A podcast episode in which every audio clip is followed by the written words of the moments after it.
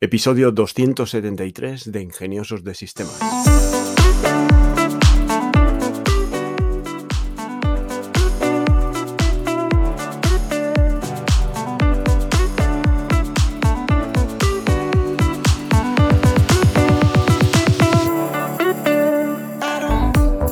Hoy es domingo 21 de mayo de 2023 y por supuesto hablaremos de inteligencia artificial. Muy buenas a todos, ingeniosos e ingeniosas de sistemas. Soy Charlie Alonso de Tecnolitas y empezamos este nuevo episodio con noticias de la semana. OpenAI lanza la aplicación gratuita ChatGPT para iOS. En Estados Unidos ya se dispone de la aplicación para iPhone, para sistemas operativos iOS, tanto tablets como teléfonos. Y bueno, pues se espera que en breve la lance también para Android y vaya eh, incorporando tecnología como Whisper, que es el modelo de voz eh, a texto de OpenAI, y añade también una barra de búsqueda en el historial para revisar y buscar sobre los chats antiguos. Era algo que se estaba echando bastante de menos y ahora pues vamos a poder interactuar con ChatGPT a través del audio como dictándole al teléfono y poco a poco irán liberándolo en otros países que no sean Estados Unidos donde ya te la puedes descargar del Apple Store. DeepGram ha publicado su informe del estado de la voz en 2023 que ofrece una visión de la creciente importancia de la inteligencia artificial del lenguaje y las experiencias habilitadas por voz.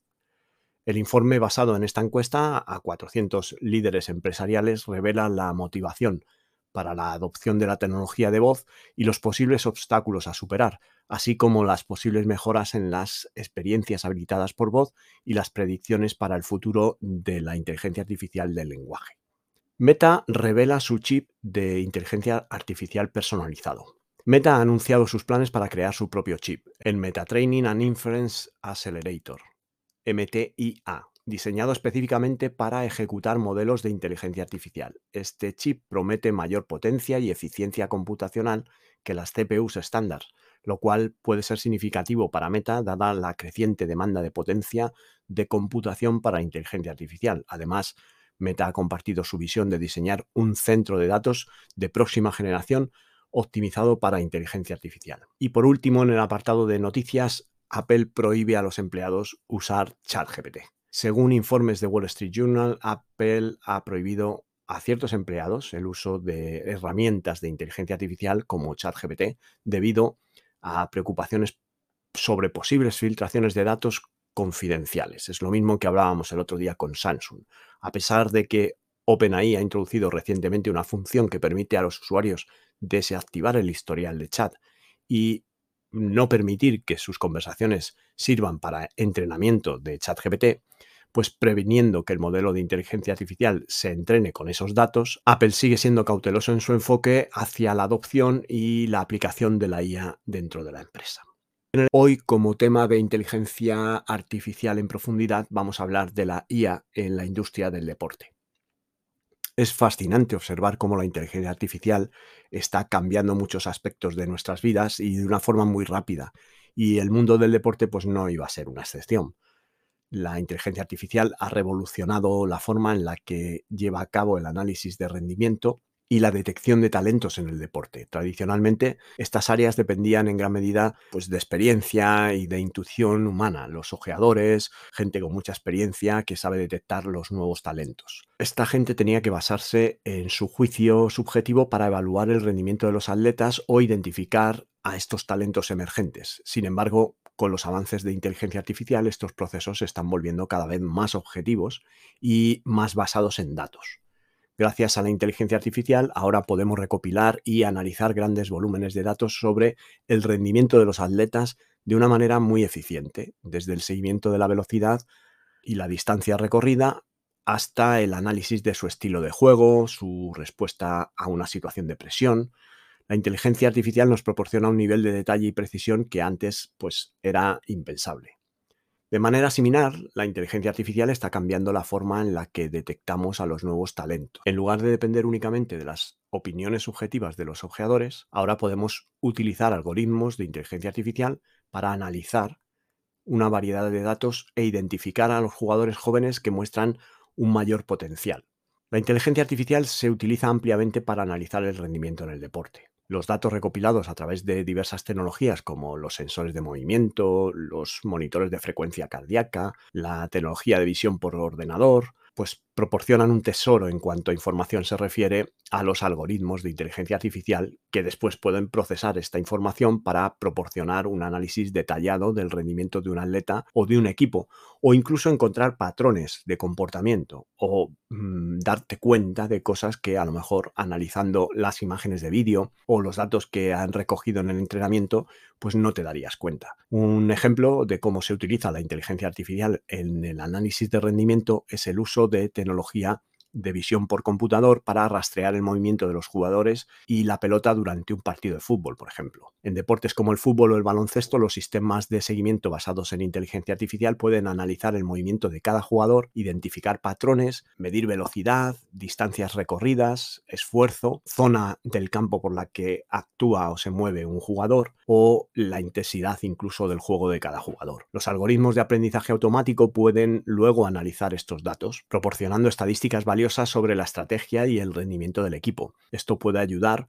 a los entrenadores a identificar fortalezas y debilidades de su estrategia de juego y a realizar ajustes necesarios. Uno de los aspectos más emocionantes del el uso de la inteligencia artificial en el deporte es su potencial para mejorar la preparación física de los atletas y también para reducir la posibilidad de lesiones. Esto se debe a que la inteligencia artificial te puede ayudar a personalizar los planes de entrenamiento de cada uno de los jugadores para ajustarte a las necesidades específicas de cada atleta y predecir potenciales riesgos de lesiones basándose en datos de entrenamiento en tiempo real. Los modelos de inteligencia artificial, especialmente aquellos que están basados o pensados para el aprendizaje automático, son capaces de identificar pues, patrones sutiles en grandes cantidades de datos que pueden pasarse por alto al ojo humano. Por ejemplo, si se alimenta estos modelos con datos recopilados de los monitores de rendimiento de los atletas, como frecuencia cardíaca, fuerza, velocidad y los niveles de lactato, pues se puede prever el riesgo de lesiones en base a estos datos. Si un modelo de IA detecta que la frecuencia cardíaca de un atleta es considerablemente más alta de lo normal durante un entrenamiento, o que sus niveles de lactato no disminuyen tan rápidamente como deberían después del ejercicio, pues podría indicar un riesgo de lesión.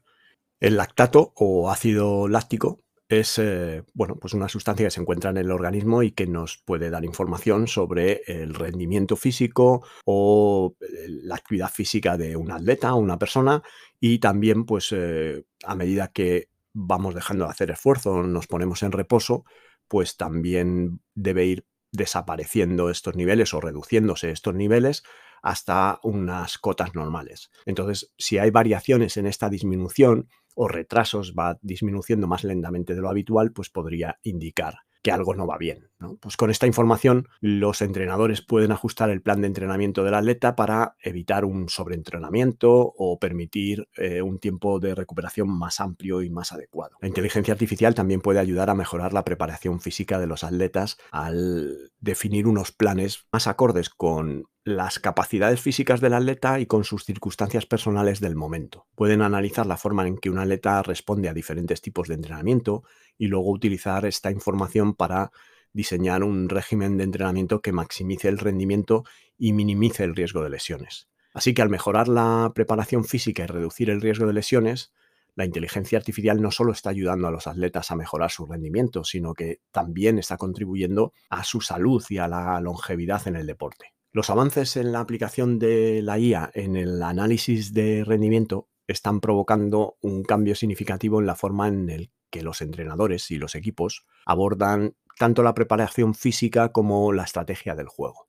Con la capacidad de recopilar y analizar grandes cantidades de datos en tiempo real, los equipos deportivos toman decisiones informadas basadas en información precisa y actualizada. Antes de la incorporación de la inteligencia artificial, las decisiones tácticas y estrategias se basaban en gran medida en el análisis visual de los partidos anteriores y la experiencia e intuición de los entrenadores. Aunque este enfoque tradicional tiene valor, carece de la capacidad de procesar grandes cantidades de datos y extraer información cuantitativa detallada. Sin embargo, con la introducción de la IA en estos análisis de entrenamientos, los entrenadores ahora pueden basar sus decisiones en una información mucho más precisa y más objetiva. Pueden usar la inteligencia artificial para analizar la forma en que un oponente tiende a formar sus tácticas de juego y utilizar esta información para desarrollar una estrategia de contraataque. Además, la inteligencia artificial permite un análisis en tiempo real, lo que significa que los equipos pueden hacer ajustes tácticos durante el juego en base a los datos más recientes. Aparte de la incidencia que está teniendo en la preparación, eh, entrenamientos y tácticas sobre pues, jugadores y atletas, la inteligencia artificial también está revolucionando la forma en que los espectadores disfrutan del deporte. Desde la personalización de la experiencia de visualización hasta la mejora del análisis de los partidos para aficionados, la IA está cambiando el deporte como espectáculo. En cuanto a la experiencia de visualización personalizada, pues los algoritmos de inteligencia artificial se usan cada vez más para personalizar la forma en que los aficionados consumen el deporte. Las plataformas de streaming pues pueden utilizar la inteligencia artificial para recomendar partidos, hacer eh, vídeos destacados, contenidos basados en los intereses y en el historial de visualización de un determinado aficionado. Esto significa que cada aficionado puede tener una experiencia única y personalizada que se ajuste a sus preferencias. Además, la inteligencia artificial puede ser utilizada para proporcionar un análisis en tiempo real durante los partidos. Los modelos de inteligencia artificial pueden analizar los partidos en tiempo real y proporcionar estadísticas y análisis detallados. Esto puede incluir la probabilidad de que un equipo pueda ganar basándose en el estado actual del partido, análisis detallados de las tácticas de juego y comparaciones de rendimiento entre los jugadores, te pueden dar una idea del nivel de análisis que antes quizá estaba reservado para los expertos y que ahora podría estar al alcance de cualquier aficionado gracias a la inteligencia artificial. Por otro lado, pues eh, conectando esta información con plataformas de juegos como pueden ser ligas virtuales y demás, pues al final estás haciendo que realmente esta nueva incorporación sea emocionante.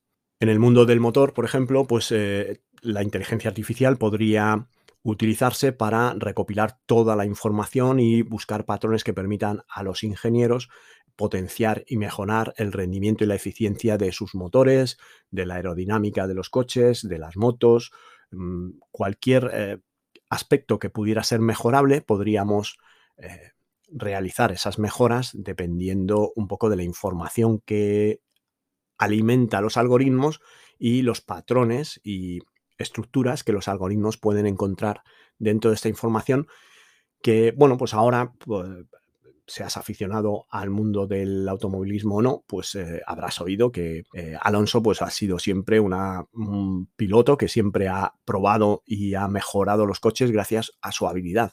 Pero aparte de esa habilidad, si refuerzas toda esa experiencia, ese saber conducir y mm, testear el coche, pues puedes utilizar la inteligencia artificial para reforzar esas opiniones o esos consejos que te da el piloto de pruebas para mejorar, contrastando con lo que pueda decir el algoritmo. Y en un tándem, otra vez, pues entre eh, inteligencia artificial y cerebro humano, pues poder mejorar la tecnología y por lo tanto el espectáculo y beneficiar también al espectador o al aficionado a estos deportes. En definitiva, pues eh, la inteligencia artificial, como en todos los mercados, en todos los aspectos, pues eh, puede sacar provecho de toda la información que para el ser humano es muy difícil de trabajar y de comprender toda esta información masiva, pero que al ser interpretada por los algoritmos de inteligencia artificial y de vuelta de alguna forma analizada, resumida, interpretada, nos puede dar mejores ideas o más ideas de cómo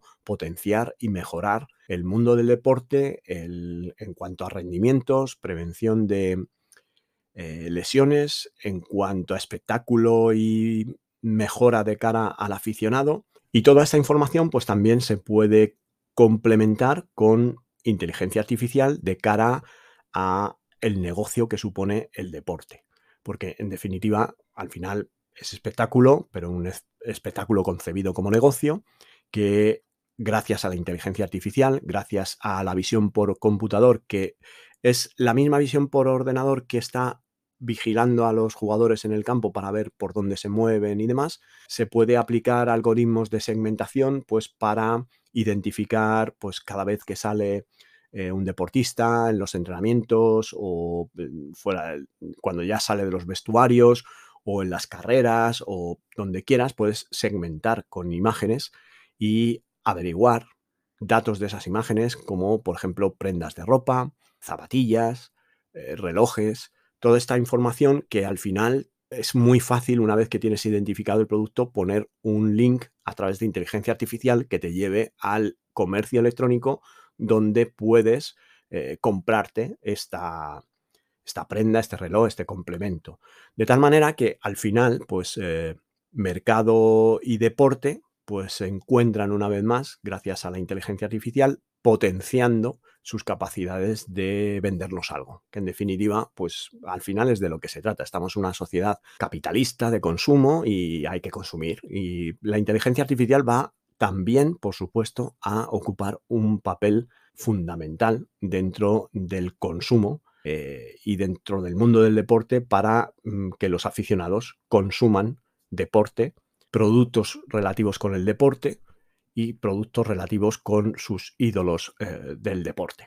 ¿Y cómo afectará la inteligencia artificial a los deportes a nivel amateur o deportes juveniles en un futuro cercano? Bueno, pues a medida que la tecnología de inteligencia artificial se vuelve más accesible y más asequible, pues es probable que veamos una mayor adopción en todos los niveles del deporte.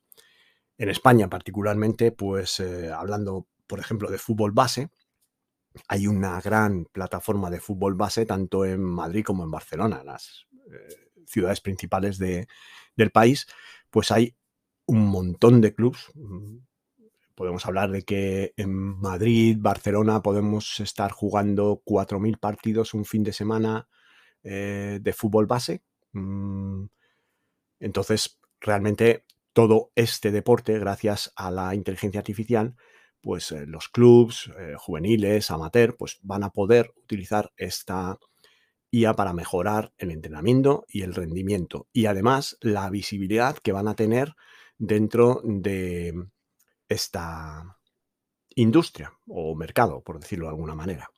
Bueno, ya hace mucho tiempo pues que hay empresas que llevan desarrollando sistemas y plataformas, como por ejemplo actas digitales para que los árbitros cuando terminan el partido puedan subir el acta del partido minutos después de terminar directamente allí en el campo, pues con una tablet.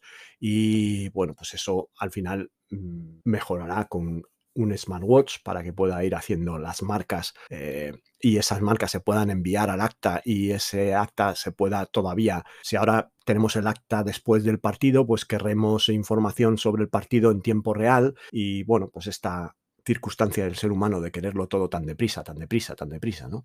La inteligencia artificial podría aplicarse a vídeos. Hace ya eh, algunos años, pues eh, se me ocurrió Mm, ante la petición de un cliente el desarrollo de una aplicación que grabase vídeo en un iPad, pero que lo hiciese de una forma un poco especial. Aquello consistía en hacer un buffer de vídeo continuo y el, iPad estaba grabando continuamente unos minutos de vídeo, eh, dos, tres minutos de vídeo. Entonces tú estabas siguiendo el partido con el iPad y en el momento que pasaba algo que te interesaba, como puede ser una falta, un penalti, un gol, fuera de juego o dependiendo un poco de cómo vieras el partido, desde qué punto de vista vieras el partido, por ejemplo, si es vista de scouting, del entrenador, pues vas a marcar una serie de eventos y si es a lo mejor desde el punto de vista del padre, del chaval que está jugando juveniles, pues a lo mejor lo que te interesa son los goles y demás. Entonces, como estaba grabando en un buffer circular, cuando tú marcabas una jugada interesante, hacía un recorte de unos segundos por detrás y por delante de esa marca que tú ponías, te lo cortaba en un vídeo y te lo dejaba en la, eh, como en la galería o la biblioteca de vídeos de la aplicación. De esta manera que cuando terminabas, pues podías compartirlo en las redes sociales, subirlo a YouTube o hacer lo que quieras con ello. Si al final a estos vídeos, porque lógicamente si no le das al algoritmo de inteligencia artificial o al algoritmo de visión por computador el vídeo o las imágenes que quieres que analice, no vas a poder. Y bueno, pues estas herramientas tipo eh, la grabación o la grabación con el móvil o con lo fácil que se ha puesto grabar vídeo hoy en día, pues va a ser muy sencillo el poder alimentar estos algoritmos de inteligencia artificial para que analicen eh, den estadísticas, estas estadísticas se puedan publicar en las páginas web de las federaciones y con esto pues el, mundo del deporte amateur pues también lleve un poquito más de presencia y de visibilidad. ¿Y cómo aseguran los científicos que los datos de sus modelos de inteligencia artificial son precisos y justos cuando tratan de evaluar rendimientos de deportistas o de atletas. Realmente utilizan una variedad de métodos, incluyendo la validación cruzada, la revisión por pares y la implementación de algoritmos para mitigar el sesgo. Además, es importante que la recopilación de datos sea lo más completa y representativa posible para garantizar que haya una equidad en todo este análisis. ¿Y cómo abordaríamos las preocupaciones de privacidad al recopilar y analizar los datos de rendimiento de atletas a través de inteligencia artificial? Bueno, pues al final, eh, esto, como todas las veces que lo hemos comentado, es crucial que cualquier recopilación de datos cumpla con las leyes de regulación de privacidad pertinentes. Además, se entiende que estos procesos de análisis y de valoración por inteligencia artificial lo harán los clubs en privado con sus atletas. Por lo tanto, ya tiene que haber una relación de confianza entre el atleta y el club o el jugador y el club para eh, compartir esta información y que eh, estemos seguros de que esta información se va a usar en beneficio de ambos, tanto del club como del jugador. ¿Qué pasa si la inteligencia artificial predice una lesión y el atleta o el entrenador mm, decide ignorar la advertencia. ¿Quién es responsable en este caso? Bueno, pues yo aquí lo compararía como cualquier advertencia que te pueda hacer un fisio o un médico. Si ven que tienes una rodilla tocada y te dicen, pues yo que tú no jugaría, pues el entrenador entiendo que es el que tiene la última palabra y en deportes donde a lo mejor pues no hay una figura de entrenador o no tiene tanta autoridad, pues en última instancia va a ser el jugador el que decida arriesgar eh, su físico y bueno, pues eh, realmente aquí tenemos que contemplar la IA como una opinión más y tampoco podemos eh, evitar que el humano acabe ah, tomando su decisión, haciendo caso o no a la IA y obviamente asumiendo las consecuencias de haber hecho caso o no. ¿Existen limitaciones en el uso de la IA para el análisis del rendimiento de deportes? ¿Hay algún deporte en particular donde la IA no sea tan efectiva? Bueno, pues eh, la IA es menos efectiva en deportes donde el rendimiento depende en gran medida de factores subjetivos o difíciles de medir cuantitativamente, como el trabajo en equipo o la estrategia en tiempo real. También puede haber desafíos al tratar de recopilar datos suficientes de alta calidad para el entrenamiento de modelos de inteligencia artificial en deportes menos populares o en situaciones de juego menos comunes. ¿Y cómo vemos el futuro de la IA en el deporte? ¿Qué innovaciones emocionantes podríamos esperar en los próximos años? Bueno, pues podríamos ver eh, un uso más amplio de la inteligencia artificial en áreas como detención y prevención de lesiones, como hemos comentado antes, la mejora de las tácticas de juego, la personalización del entrenamiento de los atletas, pero como he dicho, también vamos a ver innovaciones en la forma en la que los aficionados consumen eh, deportes. No solo por el análisis de datos, sino por técnicas que ya estamos empezando a ver implementadas en el deporte tradicional y que gracias a la inteligencia artificial o a la interpolación de datos o a la predicción de datos eh, ya estamos acostumbrados a ver estas cámaras virtuales que se generan a través de las cámaras araña que recorren un estadio y que con estos puntos de cámara lo único que se está consiguiendo es tener unas imágenes de referencia para que luego una cámara virtual a través de distintas tecnologías de inteligencia artificial se pueda mover y hacer planos que realmente serían imposibles porque esa cámara no existe, no está ahí, pero eh, teniendo información del resto de las imágenes con mucha resolución, pues podemos generar planos posibles que nos dan pues el ángulo que no podemos ver en condiciones normales. Y esto pues todos desde mi punto de vista se va a ver potenciado. Eh, ya había, por ejemplo, eh, planes para poder hacer una proyección holográfica de jugadores para el Mundial, para que me parece que era en Japón,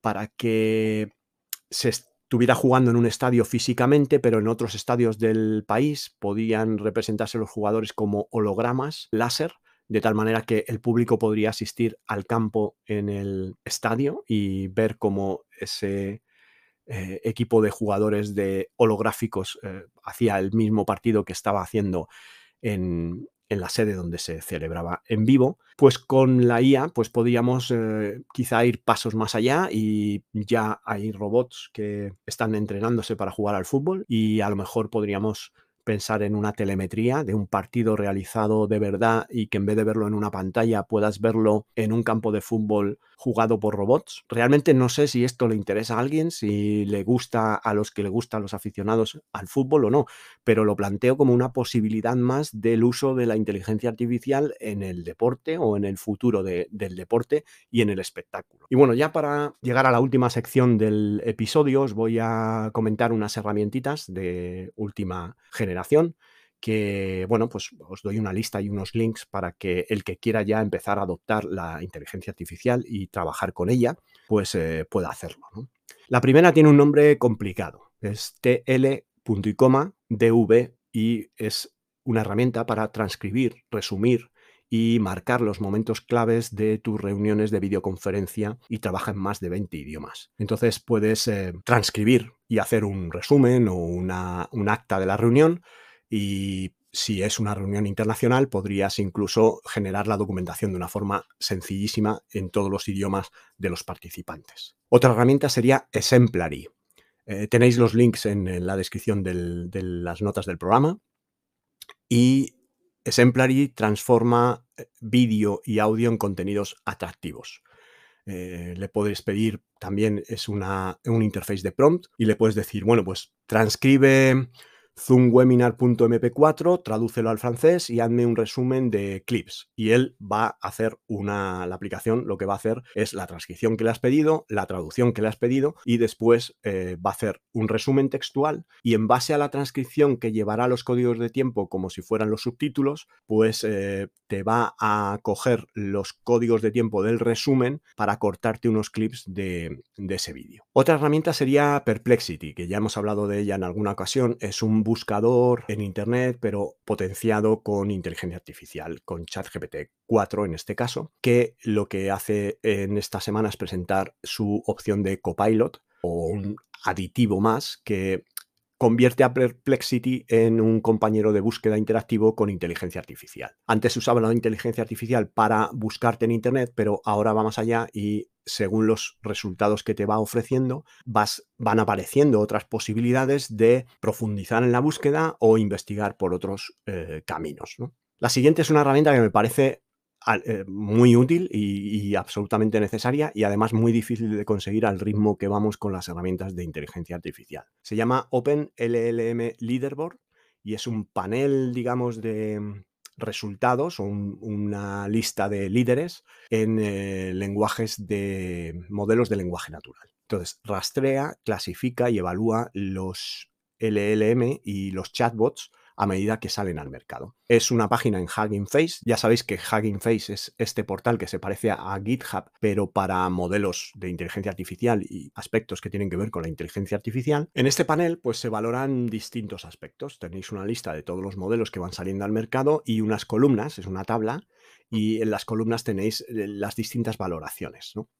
Eh, una de las valoraciones es el AI2 eh, Reasoning Challenge, que es un reto de razonamiento que es una especie de examen de tipo colegio que se le hace a la inteligencia artificial con 25 preguntas y se valora una puntuación. Y podéis ordenar el panel por esta columna y os dirá qué modelo de lenguaje ha, sacado mejor puntuación en, este, en estos exámenes. Después hay una columna que es el Gelashwag, que es como una especie de test de inferencia que es muy fácil para los humanos, que lo suelen sacar en el 95% de los casos, pero realmente es un reto para los modelos de, lenguaje natural.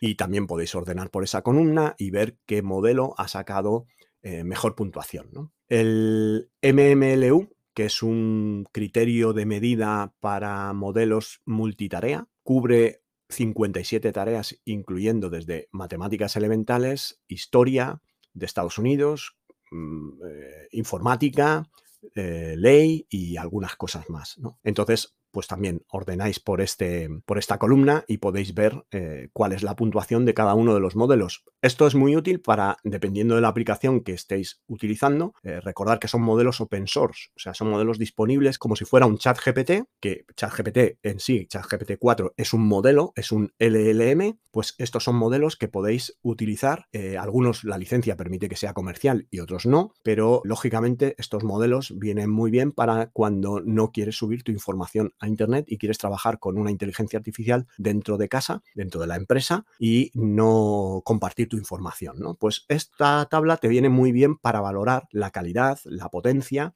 y las habilidades de ese modelo. Hay una última columna que sería el Throughful QA, que sería eh, un benchmark o una medición cuando el modelo es más fiel respondiendo o generando respuestas que son verdaderas. Más preciso, diciendo cosas que son ciertas. Y este benchmark, este, esta medición, pues eh, es un test que consiste en varias eh, tareas de razonamiento y de conocimiento general. Al modelo se le pasan una serie de prompts ah, con preguntas de conocimiento general en muchos aspectos, muchas categorías. Zero shot significa que no le das contexto alguno. Simplemente pues le haces la pregunta y esperas una respuesta. Y bueno, pues esta tabla la verdad es que está muy bien, eh, está actualizada, por lo tanto podéis ver cómo evolucionan los distintos modelos y bueno, pues valorarlos para utilizar siempre los que den mejor eh, calidad. Después una herramienta que yo vigilaría muy de cerca porque me parece muy interesante, que sería MyShell. MyShell es la primera plataforma que te permite crear eh, bots, chatbots, impulsados por inteligencia artificial en Web3. ¿Qué significa en Web3? Pues bueno, principalmente descentralizado. También puede significar que esté basado en blockchain. Por lo tanto, eh, podría estar diciendo, este Web3 podría estar diciendo que estos chatbots están basados en almacenamiento IPFS, Interplanetary File System, que es el almacenamiento de Internet, mm, donde se almacenaban los ficheros torrents y demás, que se almacenan que se almacenan troceados y jaseados en un montón de almacenamientos, por lo tanto es muy difícil eh, destruirlos y que no estén disponibles porque siempre hay modo de recuperar los distintos segmentos desde muchas ubicaciones. Se podría eh, implementar blockchain para eh, marcar o fijar las transacciones en cuanto a eh, las conversaciones que hay con el, con el bot. Y por último está descentralizado, no depende de un servicio como puede ser Google, como puede ser mm, Amazon Web Service, como puede ser Azure o cualquier otro cloud eh, masivo, sino que aquí podríamos pensar que podría estar residiendo incluso en eh, partes de almacenamiento de usuarios que puedan prestar su ordenador o su o incluso su hosting en Internet para este tipo de servicios. Os dejo el link, echarle un vistazo, tiene unas funcionalidades estupendas, como por ejemplo el personalizar el conocimiento, puedes alimentarlo con tu conocimiento, tiene un estudio de voz para poder eh, hacer voces sintéticas que tanto entender que le hables como hablarte las respuestas. Tiene memoria infinita porque entiendo que hay una base de datos vectorial detrás que está distribuida en Web3. Tiene acceso a Internet y además manejable vía API. Es multimodal, por lo tanto entiende texto, imagen, vídeo, audio y otros tipos de datos, como pueden ser los datos de eh, geolocalización o sistemas de etiquetados y te permite también el eh, Custom Data Fine Tuning, que sería el, entrenamiento con eh, a través de fine tuning. Ya sabéis que hay dos tipos de entrenamiento para estos modelos de lenguaje. Uno sería el embeddings, que sería pues vectorizar la información y subirlo a una base vectorial, y otro sería el fine tune, que es más eh, system prom, user prom, y le vas pasando fragmentos de texto etiquetando digamos, cómo es ese texto. De alguna manera, esto correspondería a lo que sería entrenamiento supervisado y entrenamiento no supervisado. El entrenamiento supervisado sería el fine tuning, que tú le das segmentos de texto diciéndole lo que son. Y el entrenamiento no supervisado sería el embeddings, que tú le subes textos que están vectorizados, que ya están convertidos en embeddings. Embeddings es una serie de vectores, eh, de matrices de, números que eh, se almacenan por proximidad semántica dentro de la base de datos, de tal manera que cuando haces una búsqueda se busca por el vector, ese vector tiene proximidad con otros vectores, esos vectores tienen un significado y se compone la respuesta eh, buscando dentro de esos eh, significados.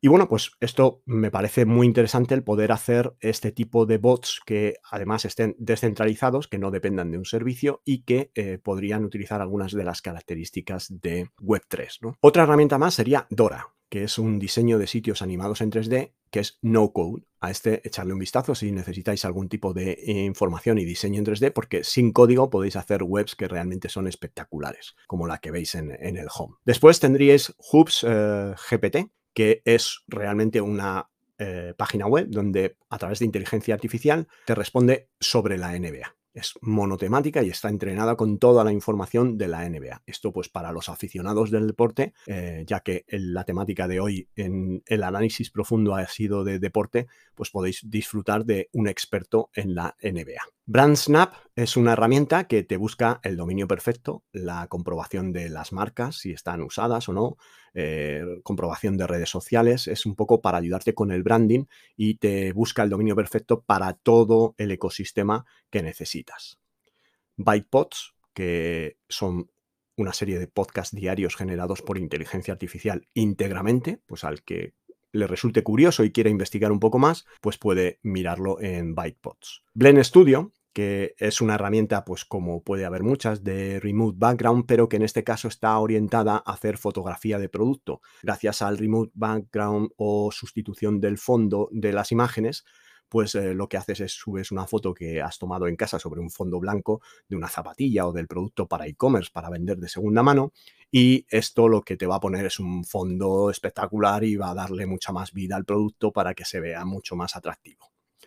Una herramienta y la penúltima ya que es para empresas que quieran crear un chat GPT con los datos de su organización. La herramienta se llama Personified, Personified, personificado sería la traducción. Tenéis el link en las notas del programa y os permite alimentar la herramienta con la información de vuestro negocio de tal manera que luego pues hace chatbots que responden con la información de vuestro negocio para asistencia al cliente, recomendaciones y este tipo de cosas. Y por último, y una herramienta que me ha gustado mucho, es una versión open source de ChatGPT Code Interpreter. ChatGPT tiene un plugin que se llama Code Interpreter que ayuda a los programadores, pero no todo el mundo tiene acceso todavía. Y si no te han dado acceso todavía, pues puedes darle una probada a esto, al open source ChatGPT, que lo ha hecho un programador que como no tenía acceso, pues se ha hecho el 1. Pues así, eso es lo que hay que hacer. No, tienes, no te dan acceso, pues te haces el tuyo. Y lo ha hecho open source. Os dejo el repositorio donde está y un enlace al blog donde explica cómo lo ha hecho, cómo se instala y cómo te lo puedes eh, instalar incluso en local. Trabaja con GPT, o sea, es el API de OpenAI y necesitaríais un API key del OpenAI. Eh, que es de pago, pero la herramienta permite cambiar entre modelos 3.5 turbo y 4 3.5 Turbo es el barato, a 0,002 dólares los 1000 tokens, y ChatGPT 4 es el caro, que es 0,06, una pasta, cada 1000 tokens. Y esto, pues eh, realmente es bueno que puedas cambiar al modelo barato porque la mayoría de las acciones las vas a poder hacer perfectamente. Yo todo el tema de Prombazar lo he desarrollado con 3.5 y, y va de lujo. Y esta herramienta pues, te permite subirle ficheros, descargar ficheros, interpreta distintos lenguajes de programación y se puede conectar a repositorios pues, para hacer el análisis del, código. ¿no?